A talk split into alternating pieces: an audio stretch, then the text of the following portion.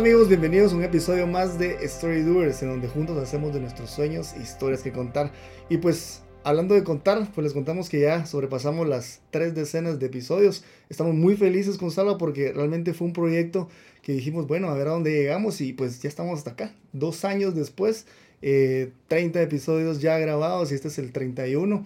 Y pues realmente con esto queremos decirles que los sueños que tengamos aunque estemos en cero, aunque no tengamos ni idea de lo que queramos hacer, porque realmente no, no somos expertos en podcast. De hecho, el, el audio no es el mejor, el, el, lugar donde lo estamos grabando no es como que el ideal de un estudio, eh, pero quisimos hacerlo. Las ganas que teníamos de hacerlo, esos deseos de poder compartir esa información nos ganaron y pues estamos haciendo hoy en día este trabajo que a nosotros nos gusta. Bueno, no es trabajo, es algo que nos gusta hacer y pues al final estamos viendo que también las personas están dando retroalimentación, nos están diciendo, bueno, deberían hacer esto, nos gusta esto, nos felicitan, y, pero lo más importante es que estemos disfrutando, la verdad, Salva. Entonces, les agradecemos porque ustedes han estado, eh, pues obviamente los que están desde el, desde el episodio 1, les agradecemos, pero igual a los que nos se han sumado en el camino, les agradecemos que nos hayan seguido, hayan dado ese tiempo, hayan utilizado ese tiempo que tienen disponible, incluso hasta su, hasta su internet, hasta los datos de su celular para poder escucharnos en, en el tráfico, en donde estén haciendo ejercicios.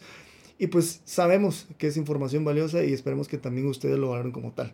No, y muchas gracias amigos realmente por escucharnos. Como decía Jaime, hace unos dos años y medio eh, surgió la, la idea de, del emprendimiento de iniciar comunidad Story Doers y no teníamos mayor conocimiento más allá de ser oyentes de algunos podcasts, comenzamos a indagar en qué equipo usar y sobre todo en la parte más importante de todo podcast, más allá de la calidad, a mi percepción es el contenido. Que eso es la parte difícil, ¿verdad? Muchas veces se tiene un estudio, se tiene todo, pero si no tienes un buen contenido... También pasa eso. Te estancas, ¿verdad? Y bueno, como ustedes saben, pues también tenemos otros podcasts alternos. dos años después dijimos, bueno, eh, yo soy especialista en esto, tengo pasión por esto y pues nació Cultura de Seguros con Jaime también y también nació Libro 67 Podcast y que son los hermanos pequeños de, de Comunidad Story ¿verdad? Pero estamos muy felices porque en algún momento de la vida dijimos, bueno, Jaime dijo, eh, quiero iniciar un podcast, me llamó a mí, yo dije yo también y comenzamos desde cero y dos años después creo yo que ya, estamos en la propiedad, quizás no siendo totalmente expertos, pero ya estamos en la propiedad de poder aconsejar a otros cómo comenzar un podcast. Eh, este es el momento en donde en Estados Unidos creen que se va a disparar el mundo de los podcasts, en Latinoamérica también lo va a hacer así, gracias a Spotify, por ejemplo, que acaba de adquirir Anchor, que es la plataforma que usamos. Eh, entonces se viene mucha amplitud para este tipo de canales y lo cual, pues nosotros, gracias a Dios, ya, ya tenemos dos años de experiencia, entonces sabremos cómo aprovechar, ¿verdad? No, y, y, de hecho, sí, a las personas que hemos tenido la oportunidad de conversarles, eso es lo primero que decimos, ¿verdad? Eh, que, que, usen esa plataforma primero para escuchar y, y, segundo para dar su mensaje, porque sabemos que muchas personas quisieran tener esa información y, y no siempre la tienen disponible o tienen que pagar un audiolibro para poder hacerlo los podcasts son gratis. Tanto para hacerlo como para escucharlo. Y ustedes, amigos que nos escuchan, estoy seguro que más de alguno ha de tener una idea eh, que podría contarla en un podcast. Y ahorita estoy viendo una de mis tazas favoritas, ¿Ah, que dice, ¿de qué se perdería el mundo si tú no cuentas tu historia? Exactamente. Entonces, eh, creo yo que es algo que nosotros podemos hacer, podemos comenzar y si les podemos servir en algo, acá estamos Jaime y su servidor. Excelente. Bueno, y, hablando de precisamente crecer, de poder ir nosotros aprendiendo cosas nuevas, el podcast nos ha ayudado a decir, bueno, yo quiero aprender más para poder darle información a, la audiencia, a ustedes, story doers. Entonces parte de eso es que nosotros hemos leído libros, hemos escuchado también audiolibros, hemos escuchado otros podcasts, etc. Entonces para nosotros ha sido gratificante porque crecemos en el proceso y ayudamos a otros a crecer. Y uno de mis libros favoritos es este de, de Zero to One, de Peter Thiel. Eh, él es el cofundador de PayPal, quien inició y luego se fusionó con Elon Musk. A, los que conocen a Elon Musk, que bueno, es uno de, de, mis ídolos, ¿verdad? Y quien en su momento había creado XCOM, ¿verdad? Entonces en su momento se fusionaron e hicieron PayPal. Pero también él es autor de, de este libro y de otros. Es inversionista y conferencista. Tiene proyectos muy interesantes que los invito a que, a que, que sepan un poco más de él, Peter Thiel. Pero específicamente de este libro, Zero to One, me gusta mucho lo, lo, que él menciona en cuanto a que desde cero volvamos uno. ¿Por qué? porque así como el podcast, que no era nada, o sea, obviamente sabíamos que era, pero no, no, no estaba vigente todavía, hacer proyectos que nosotros tenemos como un emprendimiento. Em, no sé, yo quiero hacer cohetes espaciales, eh, no tenía ni idea cómo hacerlo y fue que Elon Musk dijo, bueno, yo quiero hacerlo, pues quiero ver quién, quién más lo ha hecho. Nadie había hecho uno que fuese comercial directamente como él lo quería hacer.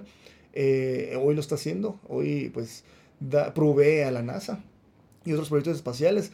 Entonces, no hablemos tal vez de uno tan grande como un, cohete, pero tal vez una comida, un restaurante, un libro.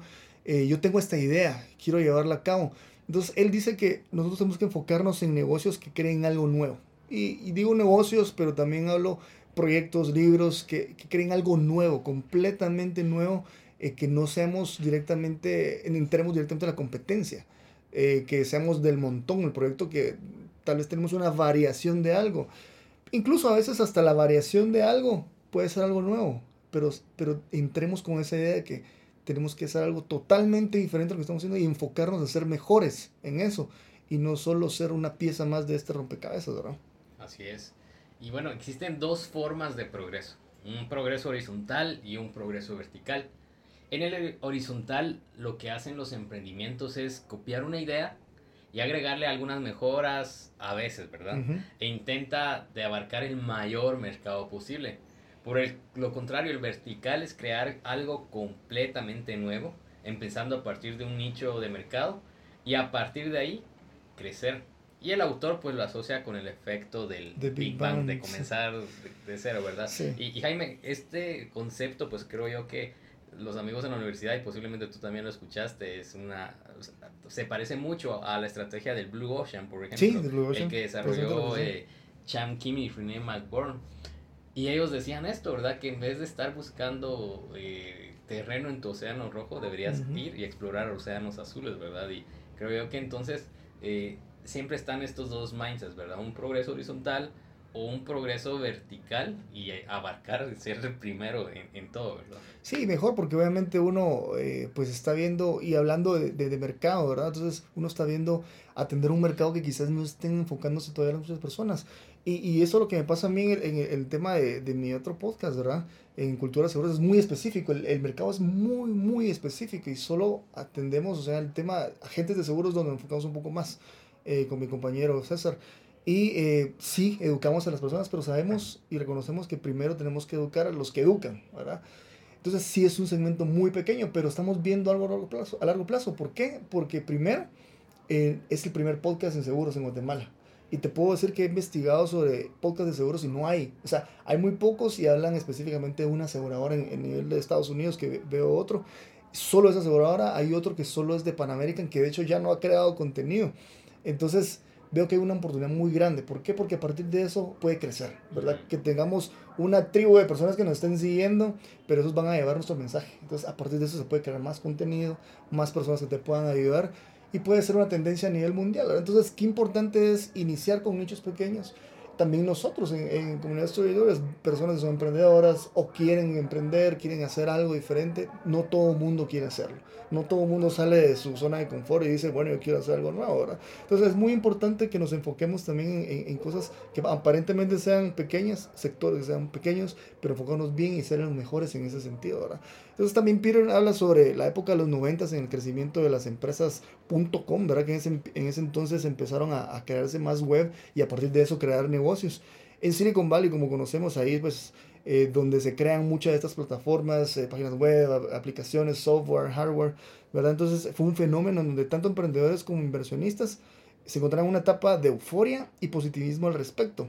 Eh, pues bueno, en, en, el 2000, hablando de eso mismo, en Nasdaq mostró un incremento de 5.048 y en tres semanas cayó en 3.321. Entonces hablamos del típico hype, ¿verdad? Obviamente tuvimos un crecimiento muy bueno, muy bárbaro, todos querían, los inversionistas querían invertir, todos querían crear algo, pero en tres semanas vimos la realidad que cayó en 3.321. Entonces, aparentemente la fiesta había terminado. A partir de ello, tanto inversionistas como emprendedores tomaron cuatro lecciones, ¿verdad? Vamos a compartir a, a continuación. Y primero, obviamente estos eran estas lecciones que aparentemente aprendimos, pero son un mito, ¿verdad? Obviamente después vamos a resolver cómo lo, como lo indica eh, Peter en su libro, pero la primera era que los cambios incrementales son el camino seguro, sin tomar riesgos. El segundo es ser continuo y flexible, sin plan alguno, solo realizando mejoras poco a poco con el tiempo. La tercera, pues mejorar a partir de la competencia. Y la cuarta, que es el producto, es lo más importante que las ventas. Si vemos así, Salva, digamos, ala, no, la verdad estamos pensando bien mediocre. ¿Verdad? Porque dijimos, bueno, cometimos errores, entonces ahora vemos cómo cometemos menos errores, en lugar de decir, bueno, ahora mejoremos en ese sentido. Entonces, Peter asegura que dichas partes aprendieron mal y deberían considerar lo contrario. La primera es mejor arriesgarse a la audacia que la trivialidad. Quien no arriesga no sabe que puede perder o ganar. Exacto. Y también la segunda, que un mal plan es mejor que ningún plan.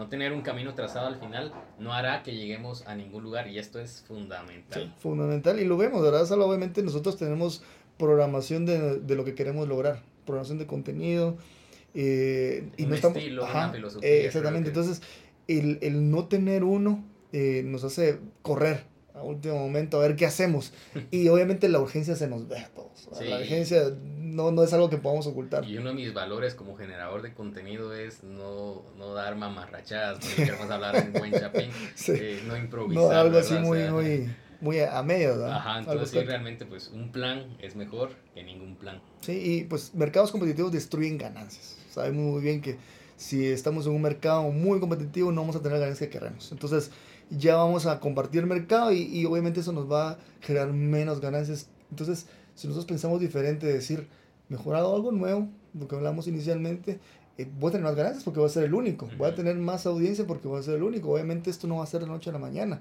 pero qué mejor hacer esto que estar compartiendo mercado, estar compartiendo ganancias con alguien más, ¿no?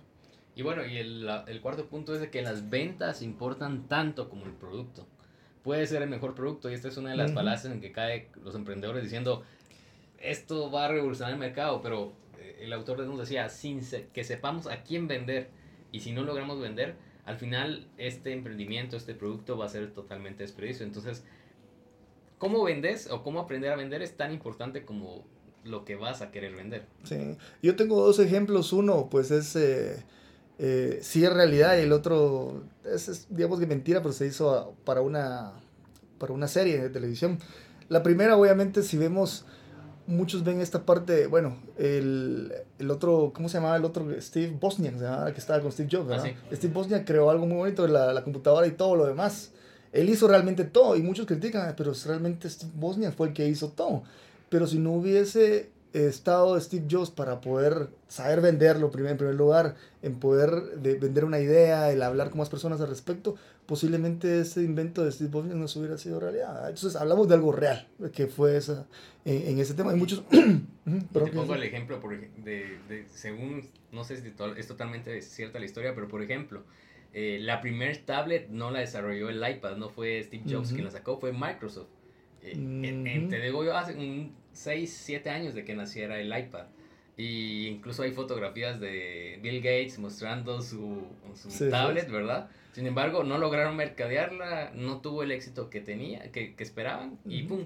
Y posiblemente era un excelente tablet en ese tiempo. Con un sistema operativo Windows, o sea, todo lo que una tablet actual hace. Vino unos años después Steve Jobs y revolucionó el mundo a través del iPad porque supo cómo vender, e incluso su marca, Steve Jobs ya murió, pero la marca sigue vendiéndose técnicamente sola porque... Porque dejó las bases y lo, hicieron de esa manera. No, y, la otra que te digo, eh, ficticia, es, eh, a mí me encantó esa serie, aunque tiene cierto humor que no es tan, tan aceptable para todos, para mí no mucho, pero me gustó en, la esencia de esta serie de Silicon Valley, hablando de Silicon Valley, que, que está en HBO. Me gusta porque ellos tenían, o sea, son los típicos nerds que saben hacer algo, pero no saben venderlo, ¿verdad? Entonces, ellos se dieron cuenta en el camino que necesitaban a alguien que les apoyara en ese tema, ¿verdad? Porque tenían una muy buena idea, que era un software que hacía que comprimir un, un, un documento un video lo que sea. Entonces, eh, no es tan fácil generar algo así, pero si no sabían venderlo, entonces obviamente puede ser como cualquier otro producto, ¿verdad? Entonces me gustó mucho esta idea y, y digo, así es para muchos. O sea, tal vez no sabemos vender nuestra idea, tenemos un excelente producto, primero, pues aprendemos a hacerlo o si no nos asociamos con alguien que, que lo pueda hacer, Entonces, la mejor forma de crear una empresa es pensando que sea un monopolio, ¿verdad? Nuevamente asentamos eso, sabemos que así es la única forma que vamos a tener éxito en lo que hagamos. Entonces, eh, ¿por qué? ¿verdad? Porque el capitalismo se enfoca en generar ganancias, realmente. ¿verdad? Obviamente necesitamos tener ganancias. Al existir competencia en el mercado, esas ganancias desaparecen, ya que son divididas en todas las formas de creación y distribución del producto y servicio. Por lo contrario, una empresa monopolizada disfruta de ganancias altas y por ende posee mayor recurso para invertir en el futuro y seguir creciendo. No simplemente concentrarnos en competir en la, en la guerra interminable de poseer el mercado. Y vemos así como decís de, de Apple, ellos llegaron a un momento en donde pues tienen bastante plata. Ellos, ellos han generado mucho.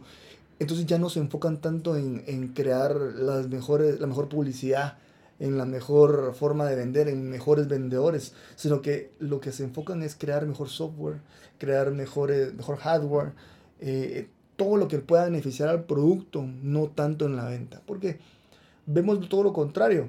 Cuando tenés un producto que no es tan bueno, miras una fuerza de ventas increíble, le metes hasta que estén en la Super Bowl para que parezca bonito para todos, metes a personas que sean influenciadores, realmente tal vez no es tan bueno por eso tienes que invertir. En cambio, un producto muy bueno, no tienes tanto que estar mercadeándolo. Entonces es, es, oportuno considerar esto y no, no decirnos, ala, es que es muy fuerte, es muy difícil hacer algo que sea totalmente nuevo.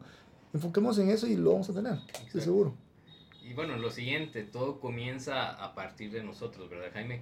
En nuestros sistemas de, educación tradicionales, en la primaria, en la secundaria, nos enseñan a saber un poco de todo. Y ahí vemos a los niños eh, aprendiendo desde biología hasta historia, no sé, Romana. de Entonces, ¿qué pasa? ¿Qué pasa con esto? Que nosotros supuestamente vamos a estar preparados para lo que venga en el futuro. Y al final terminamos sabiendo poco de nada. Consideramos la especialización como algo secundario cuando al final debería ser lo primario en, en, que una persona pueda prepararse y seguir creciendo en determinados campos. Peter Thiel comenta que es necesario desde una temprana edad o etapa de nuestra vida o proceso de creación que nos enfoquemos completamente a, los que a lo que nos queremos dedicar, en lo que queremos crear, dándole forma así a nuestro futuro, creando habilidades sobresalientes que tendrán su objetivo de resaltarnos dentro de la competencia, dentro del mercado o de los mercados nuevos que estemos construyendo. No, y, es cierto, y bueno, hablamos de enfocarnos porque obviamente, digamos que podemos ver personajes como lo hablamos de Elon Musk, eh, vemos un poco atrás, vemos a Leonardo da Vinci, etcétera, personas, Benjamin Franklin, personas que se dedicaron a muchas cosas, pero si te das cuenta, en algo tenían que enfocarse inicialmente para poder lograrlo. Entonces, primero fueron muy buenos en esto y después se fueron desarrollando. Y es cierto, en algún momento, eh, si solo te enfocas en algo, solo vas a tener ideas de solo eso.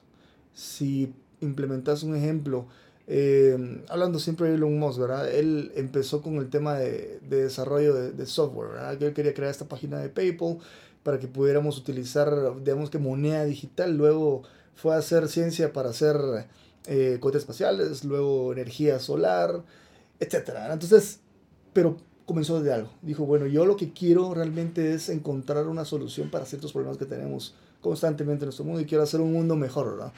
Eh, entonces, si nosotros enfocamos primero en atender un problema que tenemos o enfocarnos mejor en ser mejores en eso y luego ir desarrollándonos, eso nos hará crecer constantemente, ¿verdad? Pero si solo nos enfocamos toda nuestra vida en solo eso, no vamos a progresar realmente. Pero sí, es muy importante que nos enfoquemos primero en el, en el primer problema, digamos, que tenemos.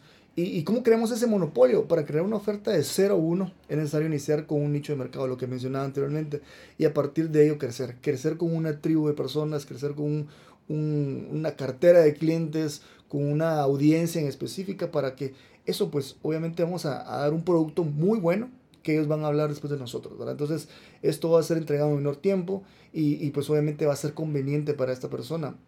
Al final de todo eso vamos a crear una buena expectativa y, y le vamos a dar ese, eh, vamos a crear ese comportamiento del consumidor. Regresamos otra vez a Apple.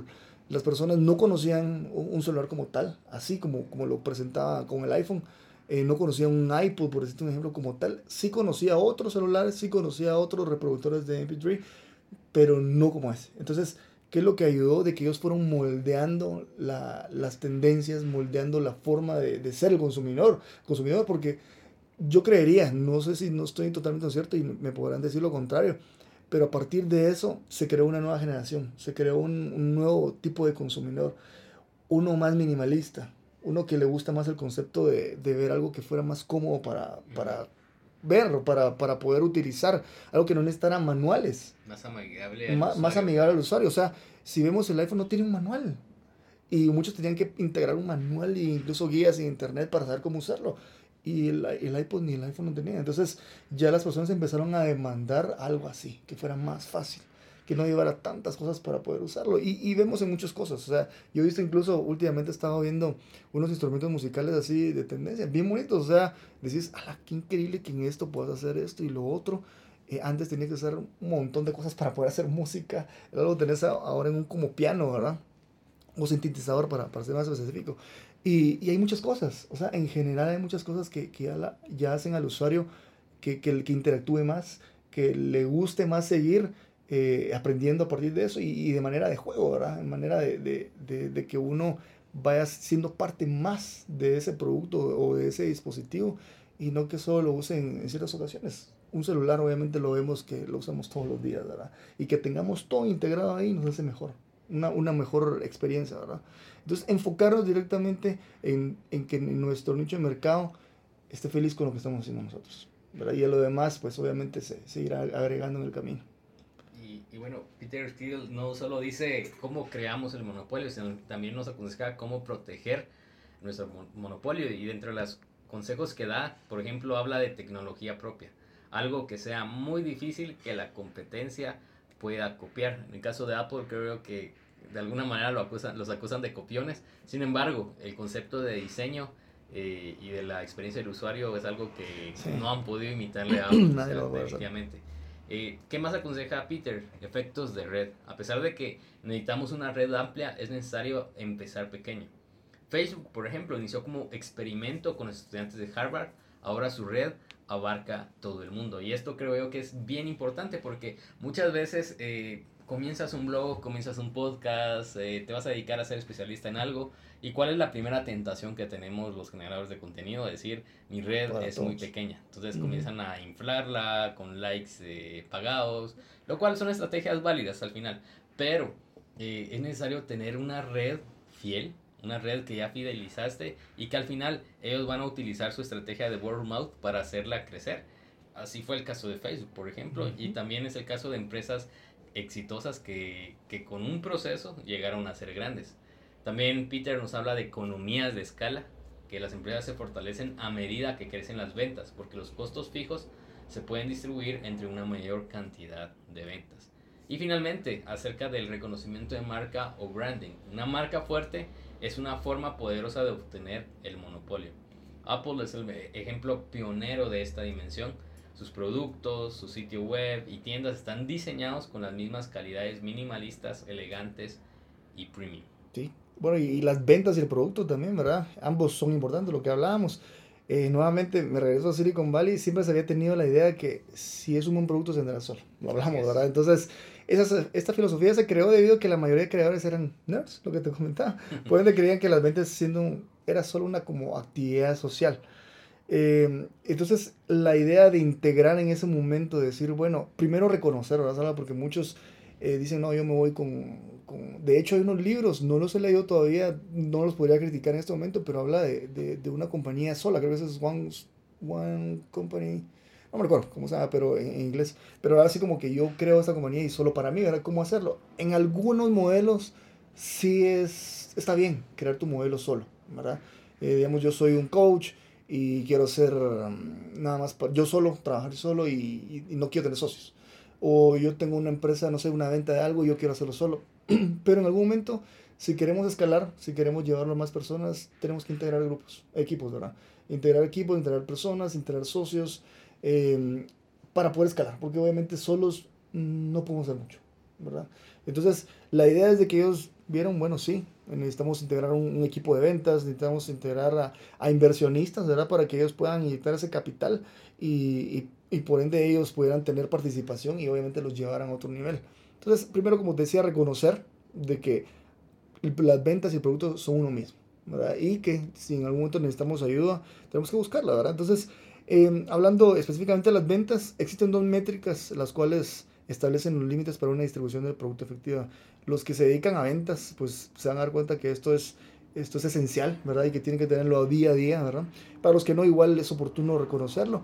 Eh, está el ciclo de vida del cliente, Customer Lifetime, que es CLV, se le dice en inglés. Eh, el otro es costo de adquisición de clientes, el Customer Acquisition Cost, ¿verdad? El CLV definitivamente debe ser más alto que el CAC.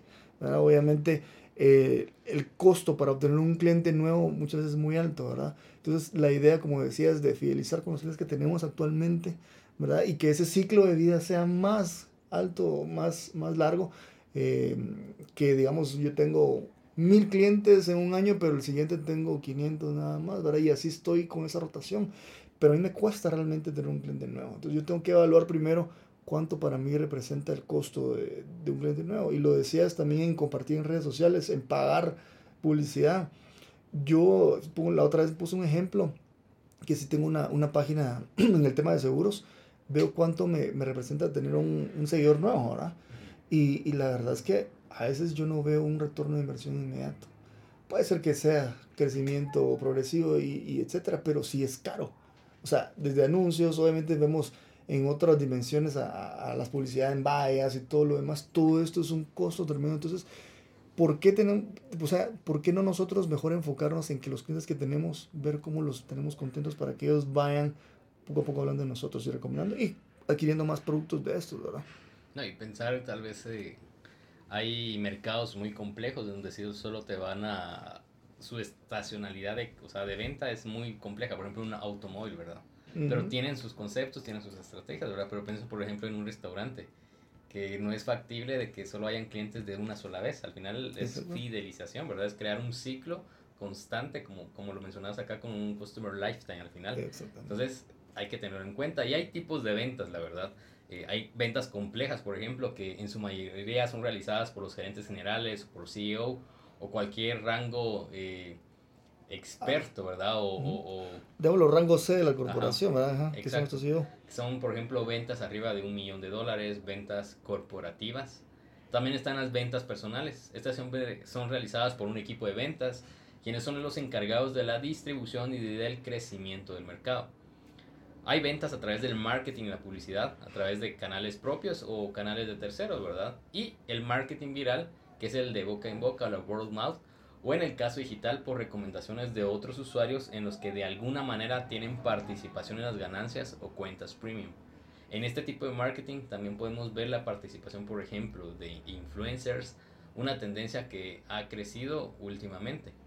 Bueno, y si, bueno, los que están escuchando tienen alguna opinión al respecto, nosotros no somos expertos en marketing, ¿verdad, Salva? No somos expertos en, en el tema de ventas, aunque desarrollamos este tema y estamos conscientes de que, así como lo compartimos en, un episodio pasado, de que si queremos ser millonarios tenemos que saber vender, Entonces, si alguno de ustedes pues tiene un, una sugerencia o, tal vez se nos escapó algo de, de estos temas, escríbanos en Instagram, escríbanos en Facebook para que lo podamos tomar en cuenta, ¿verdad? Y lo pongamos como comentarios extras en, en, en este podcast la retroalimentación de ustedes, el, el, el, hecho de que ustedes participen con nosotros nos hará también crecer y dar mejor contenido. Y pues nuevamente eh, debemos recordar que todos vendemos.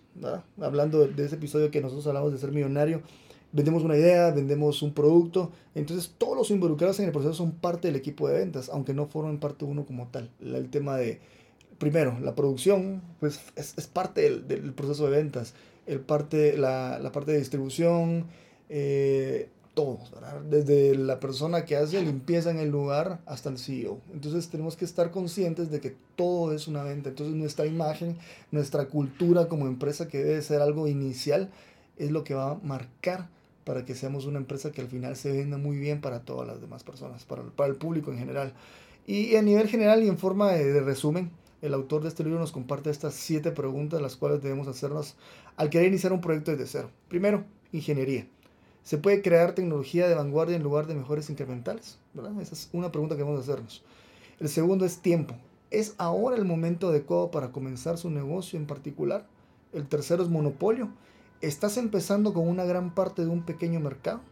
Cuarto, personas. ¿Tienes el mejor equipo? ¿O actualmente eres la persona ideal para poder hacerlo? La quinta es distribución. ¿Tiene una forma no solo de crear, sino de entregar tu producto? La sexta es durabilidad. Tu posición en el mercado será defendible dentro de 20 años. Y, lo, lo hablabas, ¿verdad, Salva? Es de mantener también ese monopolio, porque solo iniciarlo, pues puede ser que en un momento se nos pueda caer, ¿verdad? Y el último, que es un secreto que has identificado una oportunidad única que otros no ven. O sea, ese secreto que tú tienes, ese, no sé, ese condimento especial, esa forma de que tú lo vendes, tu personalidad, que nadie más te puede copiar, ¿verdad? Ese secreto que tú tienes, que no lo van a copiar, ¿verdad? Entonces, eh, lo vemos en muchos productos que así es, que aunque lo tengan secreto. Y yo pienso, tal vez ahorita estoy divagando mucho, por ejemplo, dos casos. Aquí en Guatemala, por ejemplo, la comida mexicana tuvo un boom desde hace unos 3, 5 años, ¿verdad? Las taquerías de ser del lugar donde lo encontrabas eran ventas callejeras, carretas de tacos. Ahora actualmente es un mercado bastante peleado y habría que preguntarse si los que lo introdujeron eh, sabían que esto iba a suceder y que iban a tendrían que crear ventajas competitivas, ¿verdad? Y, vemos, por ejemplo, empresas que sí han generado, ya no se están enfocando tanto en sus tacos, sino en un branding para atraer al público joven, por ejemplo. Entonces son cosas que debemos considerar caso también, por ejemplo, de las apps de entregas, ¿verdad? Por ejemplo, Uber Eats, aquí en Guatemala está Globo, está Hugo, por ejemplo. Ajá, Hugo también. Pero yo recuerdo que habían dos eh, eh, empresas que, que hacían este tipo de envíos sin una aplicación. Y creo, a la verdad no sé si todavía están funcionando, porque sí creo yo que entró una tecnología que no tenían y que al final es una inversión alta, ¿verdad? Sí. Entró Hugo primero al, al, al mundo esto de Guatemala, no sé si logró su ventaja competitiva para diferenciarse, todavía permanece. Pero ahora actualmente, obviamente Uber Eats entra y es como que aquí en Guatemala no vendieran, no vendieran celulares iPhone y entraron y de repente, ¡boom! Entraron con todo. Entonces, son cosas que podemos tomar de ejemplo, ¿verdad? En, en, en el caso de tus emprendimientos, eh, como lo mencionaba Peter, eh, ¿estás entrando con ya abarcar una gran parte de un pequeño mercado? ¿O simplemente estás como al principio, ¿verdad? Comenzando a, a querer abarcar parte de un mercado que ya está muy explotado. Entonces, mientras más estrategia haya, yo sé que muchas veces al emprendedor le gusta ser impulsivo, ¿verdad? Eh, pero yo recomiendo, por ser una persona estructurada, crear una estructura, crear una estrategia, eh, sentarse a analizar, como lo mencionaba Jaime, ¿verdad? Eh, estas siete preguntas definitivamente son importantísimas, tomarse el tiempo y decir, bueno, esta es mi idea de, negocio, esta es mi empresa que quisiera crear, o es mi producto. Y bueno, y, y, decir, no solo en el negocio, ¿verdad, Salva? O sea, empezar de cero en todo Ajá, empezar a hacerlo todo eh, y, y, decir, bueno, en, en, algún momento quiero empezar a hacer algo nuevo, empezar quiero, no sé. Y yo te digo, cero es decir, bueno, antes yo no hacía ejercicios. Y ahora, Ajá, y ahora quiero comenzar. Ah, yo antes no comía bien, ahora sí lo hago, ¿verdad? Entonces, sí nos enfocamos mucho en el negocio, pero también vemos esa parte, ¿verdad? Sí, y creo que tenés razón, Jaime, que deberíamos pensar entonces más allá, porque yo sé que hay story doers que nos escuchan y quizás dicen, no, yo emprender corporativamente, empresarialmente, aún no lo tengo en meta, pero si tienen sueños, todos tenemos sueños que queremos convertirlos en historias que contar y, y, existe una teoría que indica que cuando las personas están por cumplir una década más de vida, y nos acaba de pasar, o sea, ya pasé hace un rato, pero... están entre los 19, 29, 39, 49 años, empiezan a preocuparse por cambiar actitudes, hábitos, etcétera, ¿verdad? De los 19 a los 30 uno dice, bueno, esta es la etapa en donde crezco, donde creo mi personalidad o mi esencia, ¿verdad? De los 29 para arriba, uno dice, bueno, me imagino que en este momento es donde va a llegar a la compra de una casa, establecer una familia, etc. Entonces, siempre hay momentos en donde se convierten en puntos de inflexión y nos comenzamos a preocupar por qué cosas podríamos mejorar o cambiar, ¿verdad? Entonces, cuando estemos a, en, frente a las puertas de una nueva etapa en la vida, creo yo que volver a comenzar desde cero eh, en varios aspectos de nuestra vida es algo sano, es algo que necesitamos definitivamente y es algo para decir, ok, ya no más a cosas que quizás nos están haciendo daño, quizás cosas que nos están restando y crear esta estrategia, ¿verdad? Esta estrategia que pueda ser sostenible en el tiempo, que pueda tener como que la estructura suficiente para que nosotros convirtamos, lo convirtamos en un hábito y no se quede solo en un simple impulso de inspiración. Exacto, y, y, y, algo que yo estaba escuchando hace poco, un, un podcast, quiero recordarme, creo que es, eh, ¿cómo se llama? Stephen Hoffman se llama el que me recomendaste, ah, ¿verdad? Spencer Hoffman. Spencer, es Spencer. Estaba, una vida, un legado. Una vida, un legado, por si lo quieren escuchar, muy bueno, eh, y yo creo que para nosotros sí es una, una empresa muy buena, de hecho de ahí he tomado algunos temas que comparto normalmente y hoy les comparto uno, el hecho de nosotros hacer un, él habla de un cuadrante de éxito, él habla de que nosotros tenemos que ponernos por lo menos a diario, ¿verdad? Dice que las personas exitosas, las que realmente lo reconocemos como exitosas, lo hacen a diario. Eh, lo vemos que las empresas o otro tipo de organizaciones lo hacen trimestralmente o anual y normalmente las personas como tal lo hacemos anual, el hecho de planificar nuestro año. Entonces planificamos que hacemos nuestras metas y todo lo demás, pero las personas que lo hacen constantemente lo vemos reflejado día a día que están creciendo. Y es un cuadrante de éxito y, dice que nosotros primero tenemos que poner nuestros compromisos, realmente comprometernos con lo que debemos hacer eh, eh, y decir, bueno, yo me quiero comprometer con esto y saber que hay un precio que tengo que pagar, ¿verdad? Para, para poder hacer el tiempo, eh, posiblemente pueda sacrificar mis domingos, etcétera, para algo que quiera hacer. Entonces, un emprendimiento que tenga que hacer, eh, algo que yo quiera controlar en mi vida, que es la salud, y decir, bueno, yo voy a quitar ese tiempo que yo usaba para televisión, lo voy a usar para hacer ejercicio. ¿verdad? Primero comprometerse, luego es eh, ver los resultados, no, no eran resultados, era enfocarte.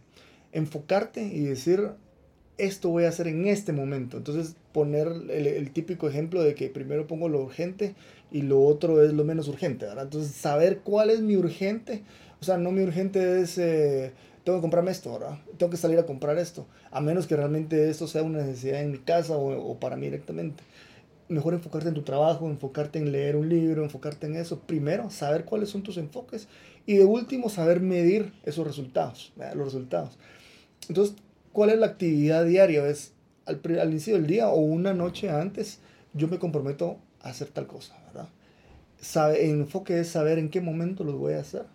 Y de último, al final del día, es medir todo lo que yo hice, los resultados, saber si lo hice bien o no, qué podría hacer mejor otro día y nuevamente comenzar otro día con el compromiso. Esto nos va a hacer ver a nosotros que estamos comprometidos con nosotros mismos. Si nosotros nos descuidamos, si nosotros dejamos a un lado un proyecto, es porque nosotros no queremos no es porque no haya funcionado, sino que nosotros no queremos. Entonces, regresar a todo desde cero, ¿verdad?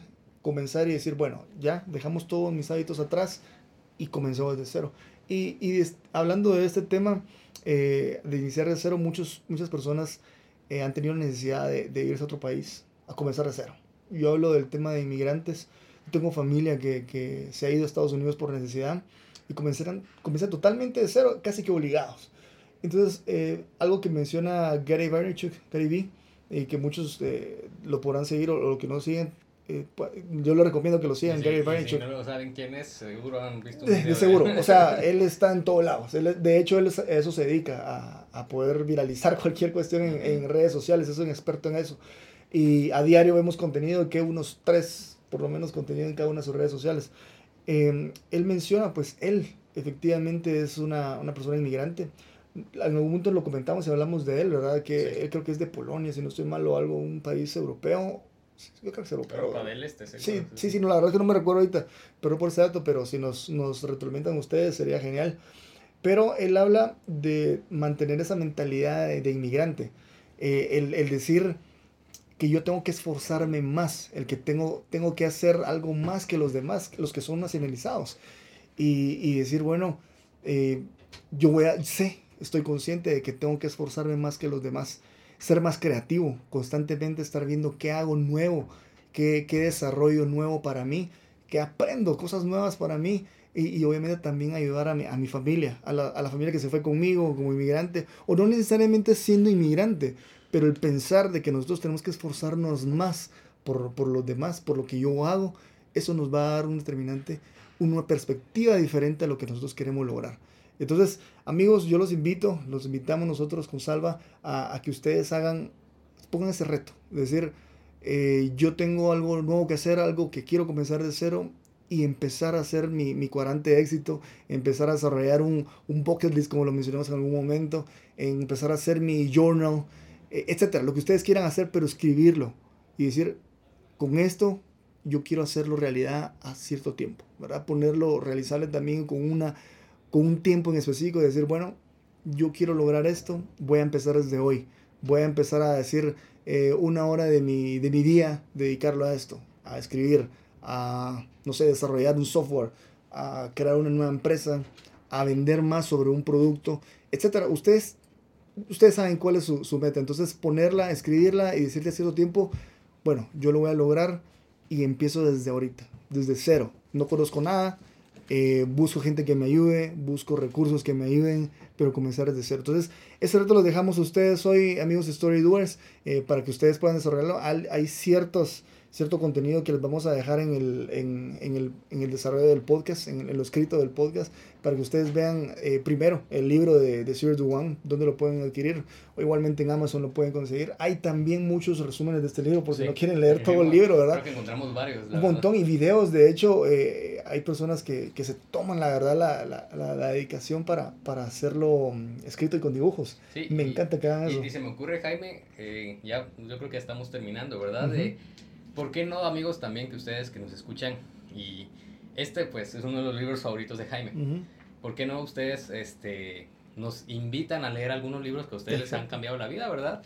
Y por qué no, si están en el área de Guatemala o podemos hacer una videollamada, incluso podríamos generar un episodio con ustedes. Excelente. En respecto a, a cierto libro. Creo que todos tenemos libros que dijeron, ah, este es un punto de inflexión en mi vida. O sea, me cambió mi, mi manera de ver la vida, me cambió mis hábitos, por ejemplo, cambió mis metas, ¿verdad? Las mejoró. Entonces creo que para Jaime, Zero to One es uno de sus libros. Uno de mis libros y, para ya que mencionan libros, para mí el que sí realmente me cambió la vida es The Four Hour Work Week de, de Tim Ferriss. Esto creó una perspectiva diferente para mí y mi forma de trabajar a diario. Y esto te digo que lo leí hace tres años y a la fecha lo he puesto cada día bajo esa filosofía. Ese libro para mí fue determinante, esto es otro, pero obviamente ese es el, el mejor. Y quisiera un día dedicarlo un, un episodio de, acerca de eso y si alguien más quisiera decirnos, bueno, yo también ese libro me encantó, que se venga con nosotros y, y, lo desarrolle con nosotros, sería genial. Al final, pues esto es, nuestro nombre es Street Doers, pero también antes somos comunidad y, para eso estamos, ¿verdad? Para que juntos podamos aprender y, ya saben amigos, si ustedes tienen alguna, alguna recomendación, pues avísenos, nosotros lo buscamos, lo leemos, redactamos el contenido, pero también queremos hacerlos eh, la invitación de que puedan estar con nosotros eh, comentando esto, ¿verdad? Y bueno, les agradecemos realmente por el tiempo. Espero yo que este episodio sea pues de provecho para ustedes y recuerden que nos pueden buscar en nuestras redes sociales en Facebook nos encuentran como comunidad Storydoers y en Instagram y en Twitter nos estamos como arroba Storydoers y ahí pueden escribirnos a través de mensaje privado por cualquier sugerencia, cualquier duda o cualquier recomendación. Y en nombre de Jaime y mi persona les agradecemos por escucharnos en este episodio. Hasta la próxima.